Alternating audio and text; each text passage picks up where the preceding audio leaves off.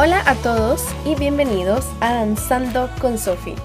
Yo soy Sophie, su host, y esta es una invitación para bailar al son que la vida nos toque. Entonces, ¿bailamos? Bienvenidos nuevamente a el segundo episodio de este podcast. No lo puedo ni siquiera creer. Yo sé que digo esto ya cada episodio, pero estoy demasiado contenta que ya el podcast está allá afuera para que el mundo lo escuche y nada, muchísimas gracias por estar aquí. En el día de hoy tenemos tu historia. Y hoy les quiero hablar sobre conocer nuestra historia, conocer tu propia historia. Y no hablo precisamente de la historia que nos enseñan en el colegio, pero sino más bien y bueno, y también, ¿por qué no? Sino más bien de nuestra historia personal, nuestra historia familiar y por qué es importante. Hay un, una frase que se dice en, en una serie que de la que estoy obsesionada literalmente desde el principio de este año. Se llama Outlander, la pueden encontrar en Netflix, para los que tienen Netflix. Y esta es, esta es una frase que se dice en la temporada número 3. Está en inglés, pero lo voy a traducir después. Entonces, en inglés es la siguiente. A story told is a life lived. Una historia contada es una vida vivida. Creo que creo que es así la traducción. Pero básicamente lo que quiere decir es que al contar una historia estamos atravesando y estamos conociendo, estamos viviendo esa vida que se vivió. Y para mí no hay nada más lindo que escuchar las historias de las otras personas y de conocer mi propia historia. Hay otra frase bastante célebre, famosa, que de pronto hemos escuchado en los colegios y es la siguiente. El que no conoce de historia está condenado a repetirla. El que no conoce la historia de su país está condenada, condenado a repetirla. Entonces, pues sí, en parte tiene que ver con la historia que nos enseñan en el colegio, la historia de nuestro país, del país donde sea en el que nos hemos criado, el país en donde nacimos. Y es que yo considero que conocer nuestra propia historia es algo muy, muy lindo. Y ahora les voy a contar por qué me parece importante conocer nuestra propia historia. Pero antes de eso, quiero mencionar una cosa también que me parece muy importante. Y es que el pasado, por más de que queramos tacharlo, olvidarlo o hacerlo desaparecer de nuestras vidas, no podemos porque forman parte de lo que somos hoy.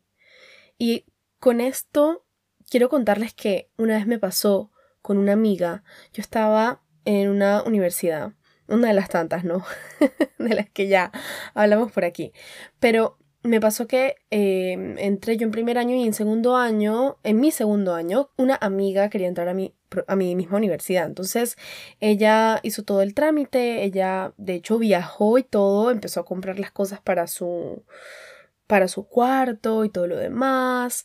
Y de hecho yo la acompañé más o menos en el proceso cuando ya ella había llegado al país y al instituto y todo. Y entonces resulta que eh, le preguntan parece que hubo una pregunta que ella no respondió al momento de que ella se estaba tratando de matricular o se estaba tratando de inscribir al programa, ¿no? Entonces la pregunta era como, eh, ¿tienes créditos de otras universidades o de algún otro instituto?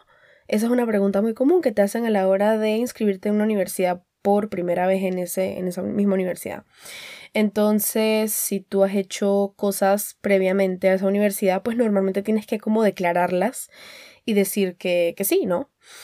Y muchas veces tienes que presentar prueba de eso que tú hiciste. Entonces, pues es eso lo que, ella le, lo que le pidieron, ¿no? Que si ella había hecho otras cosas antes en otra universidad, eh, ella respondió que sí, porque pues la verdad es que uno firma que uno ha declarado toda la verdad, que uno ha dicho toda la verdad y es toda una cosa seria, ¿no?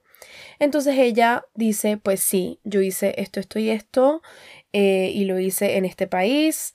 Ahora, no voy a decir el nombre de mi amiga ni el, ni el caso, eh, porque pues, ajá, discreción. Pero resulta que ella había cometido muchos errores en, en, esa otra universidad. No se presentó a exámenes, no fue a clases. Es decir, digamos que perdió el año en esa otra universidad en la que ya había estado. Entonces, al ella decir que tenía estos créditos que hizo pero que no aprobó, este programa en el que ella estaba entrando, en el que yo pertenecía, tenía unas reglas bastante estrictas con respecto a eso. Para, hacer, para no hacerle la historia más larga, ella no pudo entrar al programa, a pesar de que ya había pagado una parte, a pesar, o si no la totalidad, pero creo que era una parte la, la que había pagado, ya había comprado cosas para su dormitorio, eh, la familia incluso la había acompañado a esta universidad y a este país, no, porque era una vida nueva que iba a comenzar y ella quería comenzar de cero, no pudo. Le negaron la entrada al programa por lo que ella había tenido estos créditos que eh, se pasaban del número de créditos que ella podía tener o haber hecho eh, con anterioridad y además de eso no los había pasado, los había fracasado, había fracasado el año por decir, por decir algo.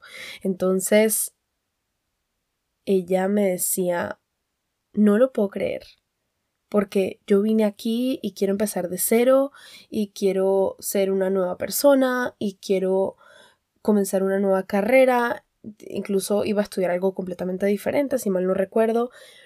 Y entonces yo, a mí me daba muchísimo pesar como ella no logró lo que, lo que quería, ¿no? Que no es algo malo, es tratar de empezar de nuevo y empezar una nueva vida y ser una nueva persona y construir un futuro a partir de lo nuevo.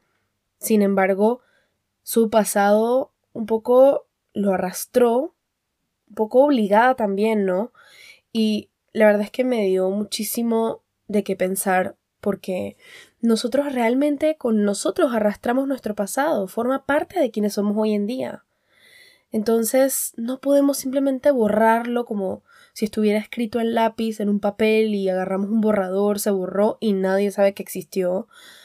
Porque no, a lo largo de nuestra vida conocemos personas, hacemos cosas, firmamos documentos, etcétera, que indican que hicimos X cantidad de cosas. Entonces no es tan sencillo como, como simplemente cambiarse de país, cambiarse de universidad, cambiarse de ciudad, cambiar de lo que sea que sea y empezar de cero sin tener nuestro pasado que a veces un poco nos, nos, nos rodea y nos persigue, ¿no?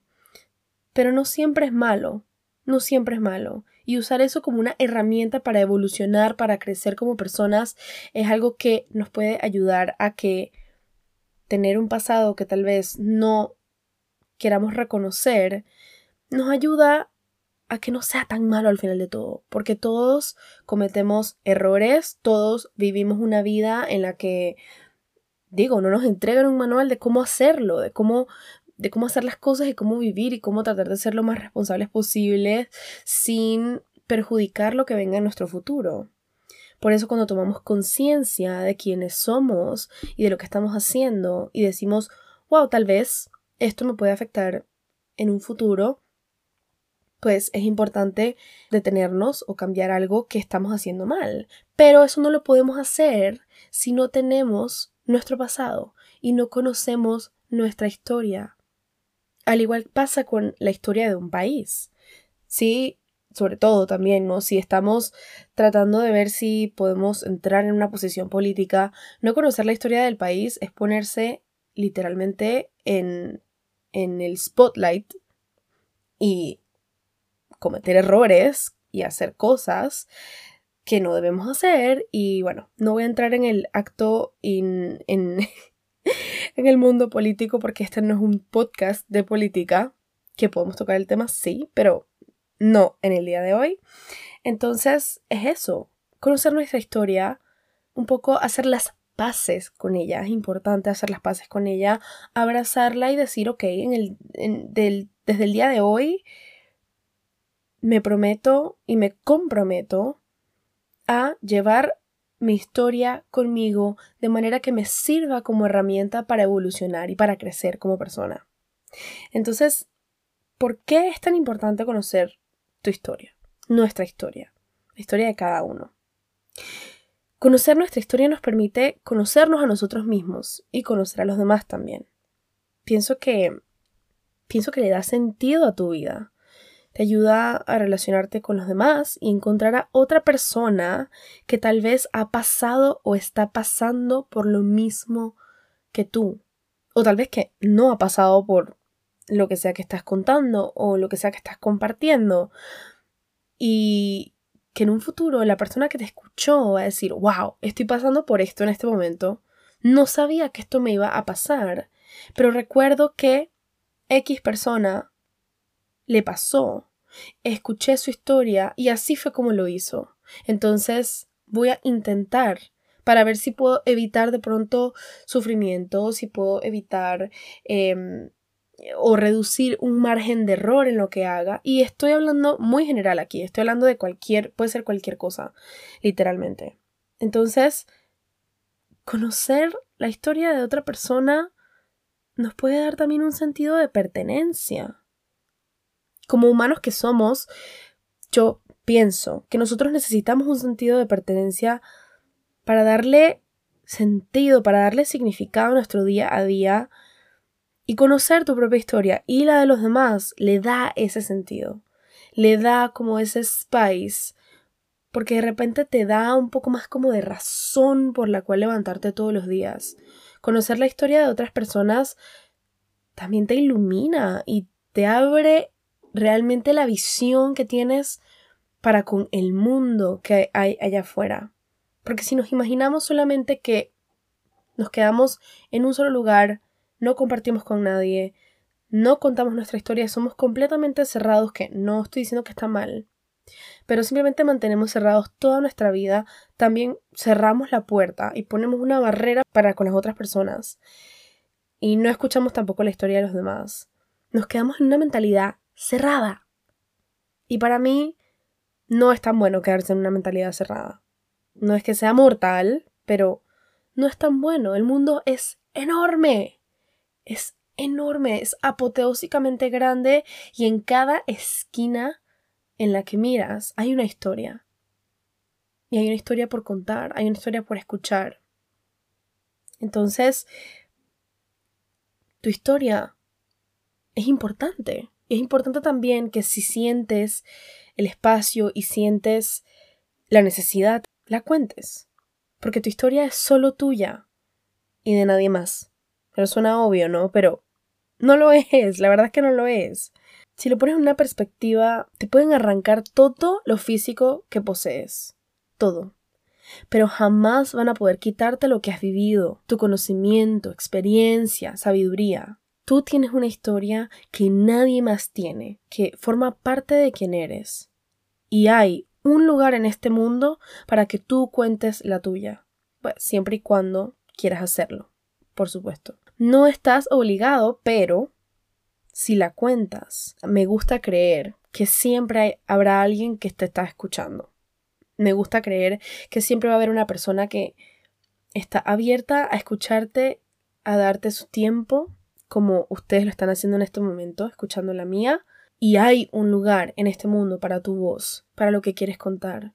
Hay un lugar para ti y para tu historia. tu historia es importante. Tu historia forma parte de la historia de los demás y forma parte también de la historia de un país, ¿por qué no? Entonces, la materia, historia, no es enseñada en los colegios por nada, por relleno. La historia es importante conocerla, sobre todo si son cosas que podemos evitar. Conocer nuestra historia es no repetir los mismos errores en los que caemos siempre, que tal vez nos están arrastrando un poco hacia atrás en vez de llevarnos hacia adelante. Conocer nuestra historia nos lleva hacia adelante, nos lleva, como ya mencioné, a evolucionar y nos lleva a ser mejores personas, poder salir de nosotros, ayudar a los demás y decir, hey, yo pasé por esto y créeme créeme que se sale y así es como yo lo hice. Entonces ahí tienen un poquito de reflexión si te quieres animar a contar tu historia de alguna manera a través de alguna red social, a través de alguna plataforma que permita hacerlo. ¿Por qué no te lanzas? Inténtalo. Es muy lindo conocer la historia de los, de los demás. Y quiero contarles que si me están siguiendo en Instagram, arroba Sofía Marroquín S, eh, se dieron cuenta que estuve en el Parlamento Europeo casi que toda una semana en lo que fue el European Week of Action for Girls, la Semana Europea de Acción para Niñas. Y varias ONGs se pusieron de acuerdo y se reunieron para llevar eh, este evento a cabo, que realmente fue eh, una semana llena de eventos más pequeños, pero muy poderosos e importantes. Y de hecho trajeron jóvenes de diferentes países, de comunidades muy pequeñas y que tenían su historia por contar. Por eso es que estoy conectando eso que viví con este episodio. Porque al escuchar sus historias y al escuchar lo que tenían que decir, el mensaje tan poderoso que tenían por decir y por expresar, a mí me sacaba las lágrimas cada vez. Son personas que venían de Bangladesh, de Somalia, España, Italia, de Zimbabue, de Tanzania, de Ghana, Uganda, y son países a los que, excepto por España, no he tenido nunca la oportunidad de ir, o sea que no conocía personas que provenían de estos países y de estos continentes. Entonces, bueno, continentes sí, europeos sí, pero no de Italia, no de, no de, em, no de los países que mencioné del continente eh, africano y también había una pelada de eh, Kirguistán. Muy interesante, muy interesante cómo nos conectamos toda una semana y a pesar de los rincones tan diferentes del mundo en el que veníamos y de, de donde somos, hemos logrado conectar en un bien común y era hablar sobre los derechos de las niñas y de las jóvenes adultas y todo lo que se enfrentan hoy en día, en el día a día, en comunidades muy pequeñas, muy alejadas de la accesibilidad a la educación, accesibilidad a la salud y entre otras cosas muy, muy, muy importantes, fue hermoso cómo conectamos entre todos y cómo de repente se volvieron familia en tan poco tiempo. También porque un tema en común que teníamos era la vulnerabilidad. Todos estábamos súper vulnerables esa semana y fue hermoso, o sea, fue hermoso poder sentarnos a hablar sobre lo que han enfrentado y en este momento quiero hacer un pequeño disclaimer, voy a mencionar algunas de las cosas eh, y entre esas cosas pues nada, si no te vas a sentir cómodo o cómoda escuchándolo, pues nada, siempre puedes ponerle pausa en este momento y escucharlo después. Pero mujeres que han y que siguen enfrentando la mutilación genital femenina y que si no sabes qué es, te invito a que hagas un pequeño search en Google para saber qué es. Es algo horrible, horrible, que no es necesario que se haga y que comunidades de pronto muy religiosas o muy em, muy autóctonas por ser parte de su cultura, entre comillas, realizan estos procedimientos muchas veces bajo condiciones que no son para nada sanitarias y condiciones que simplemente no tienen ni nombre para mencionar en qué condiciones hacen este tipo de cosas. Personas que no tienen acceso a la educación, que no tienen acceso a la información, que no tienen acceso a el mundo digital en el que vivimos hoy en día y en el que el que va a seguir evolucionando. Entonces, en fin, no me quiero pasar tampoco todo este episodio hablando de estas dificultades, pero sí es importante darle luz a, esto, a estas problemáticas, salir un poco, como dije antes, salir un poco de nuestras cabezas y de nuestro privilegio y escuchar estas historias, porque como también lo mencioné, les da sentido a lo que hacemos día a día. Yo pienso que si no venimos en parte a este mundo a servir a los demás, ¿qué estamos haciendo? ¿Para qué venimos entonces? ¿Para qué el, el, mundo nos permite interconectarnos si no vamos a servir a los demás? Entonces también tuve la oportunidad de asistir a el show de una escritora poeta muy famosa Se llama Rupi Kaur y no sé si han tenido la oportunidad de ver, escuchar o leer el libro Milk and Honey o eh, The Sun on her, Flowers o Heal My Body, creo que se llama el último que sacó, o Homebody. Esos son los libros que ella ha escrito con poesía contemporánea y es una poesía espectacular, que de hecho habla también sobre los derechos de las niñas, sobre los derechos humanos, sobre el feminismo, sobre ser mujer, la vida en pareja, la depresión, muchas cosas, muchos temas que también son detonadores para, para muchas personas, a veces incluyéndome también, por supuesto pero que es hermoso leer y escuchar sus poemas porque te llevan simplemente como a otra estratosfera, o sea, es impresionante. Y tuve la oportunidad de ir a su show. Y quiero que sepan que yo no tenía ni idea de qué se trataba su show, ni qué era lo que iba a pasar, ni cómo, pero fui porque esta es una autora que yo leo desde que tengo 15, 16 años y tener la oportunidad de verla y escucharla aquí en Bélgica me pareció fuera de este mundo, así que me animé a comprar un tiquete hace bastantes meses atrás y dije pues nada, vamos a ver de qué se trata, es una experiencia nueva y nada, estaba súper emocionada. Quiero decirles que valió 100% la pena, a pesar de que estuve, estuve tarde, como siempre. Yo tengo un problema de puntualidad, no me gusta admitirlo, pero es la realidad. No estoy orgullosa de él tampoco, pero es la realidad. Entonces, su show realmente me voló la cabeza. Me voló la cabeza porque algunos, algunos poemas incluso logré reconocerlos y logré... Em, o sea, e, era como una emoción de decir, oh my god, yo leí yo leí ese poema que ella está recitando y yo sé que ese, ese poema está en este libro y yo no es que sea una fan incondicional, loca de ella, pero para que tengan una idea de lo tanto que me llegaron sus, sus escritos. Y no solo eso, parte de lo que me encantó del show fue que ella contó su historia y contó cómo, cómo todo empezó. Son historias poderosas que también me hizo darme cuenta una vez más de cómo estamos tan interconectados. Entonces, su show realmente fue un show sensorial, o sea, tenía, tenía música y tenía poesía y de verdad como te despertaba como algo que realmente yo no lo puedo describir, o sea, no lo puedo describir se me ponían los, los, pelitos de punta, todo. O sea, tenía escalofríos, lloré, reí, tuve miedo. O sea, fue algo demasiado impresionante. Por eso pienso que fue multisensorial. Aunque no sé si esa es la clasificación real del show, pero para mí fue multisensorial.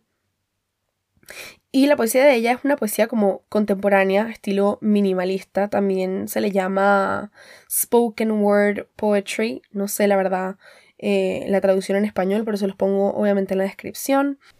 Y es muy interesante porque al principio decían, otros autores y otras personas del medio literario decían que no era literatura. Y además de eso, el primer libro de ella, Milk and Honey, ella hizo lo que se llama self-publishing. Es decir, ella misma eh, lo, publicó y lo, y lo, lo produjo, lo, encontró quien, quien la ayudara para hacer self-publishing. Y decían que eso era lo peor que ella podía hacer. Resulta que ella empezó a vender cientos de copias. La, gente le empezó a escribir preguntándole eh, que dónde, dónde podían conseguir el libro. Entonces ella hizo su self-publishing, empezó a vender cientos de copias. Luego empezó a vender miles de copias. Y luego empezó a vender millones de copias. Se convirtió en un bestseller. ¿Y qué hizo ella? Fue en contra de lo que todo el mundo le dijo, de que el self-publishing era como, wow, o sea, primero, que loser, segundo, ¿qué estás haciendo? Así no es como se hacen las cosas. Y me encanta porque en mis ojos me parece que ella es alguien que crea sus propias oportunidades. Y yo admiro muchísimo a la gente que lo hace. De hecho, yo admiro tanto eso que este podcast es creando mis propias oportunidades. Es yo creándome mi propia oportunidad de que mi voz sea escuchada a través de una plataforma que es accesible para cualquier persona. Cualquier persona puede crear un podcast. Cualquier persona puede crear un video. Cualquier persona puede abrirse una cuenta de Instagram y empezar a difundir mensajes que le gusten o que le parezcan apropiados para la persona. Entonces, esta es una persona que encontró la forma, encontró la plataforma de decir, ¿sabes qué? Yo quiero difundir este mensaje, estos mensajes, quiero que esto salga allá afuera de alguna manera. No tengo la intención tal vez de que me vuelva la más famosa ni nada, pero si una persona lo lee, ya cumplí.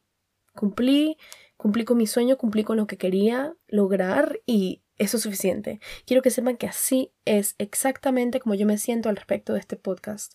Si una persona me escucha y una persona se relaciona con, con lo que digo aquí o de alguna manera hago a la persona reflexionar, hago a la persona pensar, em, yo cumplí, yo cumplí y no puedo estar más feliz.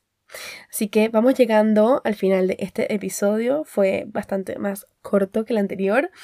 Y solamente para algunas referencias.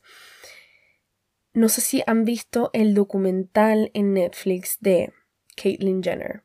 Y yo sé, muchas personas pueden pensar, ah, pero esto es súper banal, o sea, todo lo que tenga que ver con las Kardashians, nada que ver, nada. Pero ese documental a mí fue otra de las cosas que he visto que me ha volado la cabeza. Y la narrativa y la forma en la que Caitlyn Jenner va contando la historia y, de nuevo, la historia. Me fascina escuchar la historia de los demás y cómo su no, no, no conozco la palabra en español, pero como su drive, como su propósito la llevó en ese momento a hacer todo lo que hizo. Y también como ella separa Bruce Jenner de Caitlyn Jenner, como si fueran dos personas diferentes, que yo también creo que lo son. Entonces, los invito a que se vean ese documental en Netflix. Si tienen Netflix, es el documental de Caitlyn Jenner.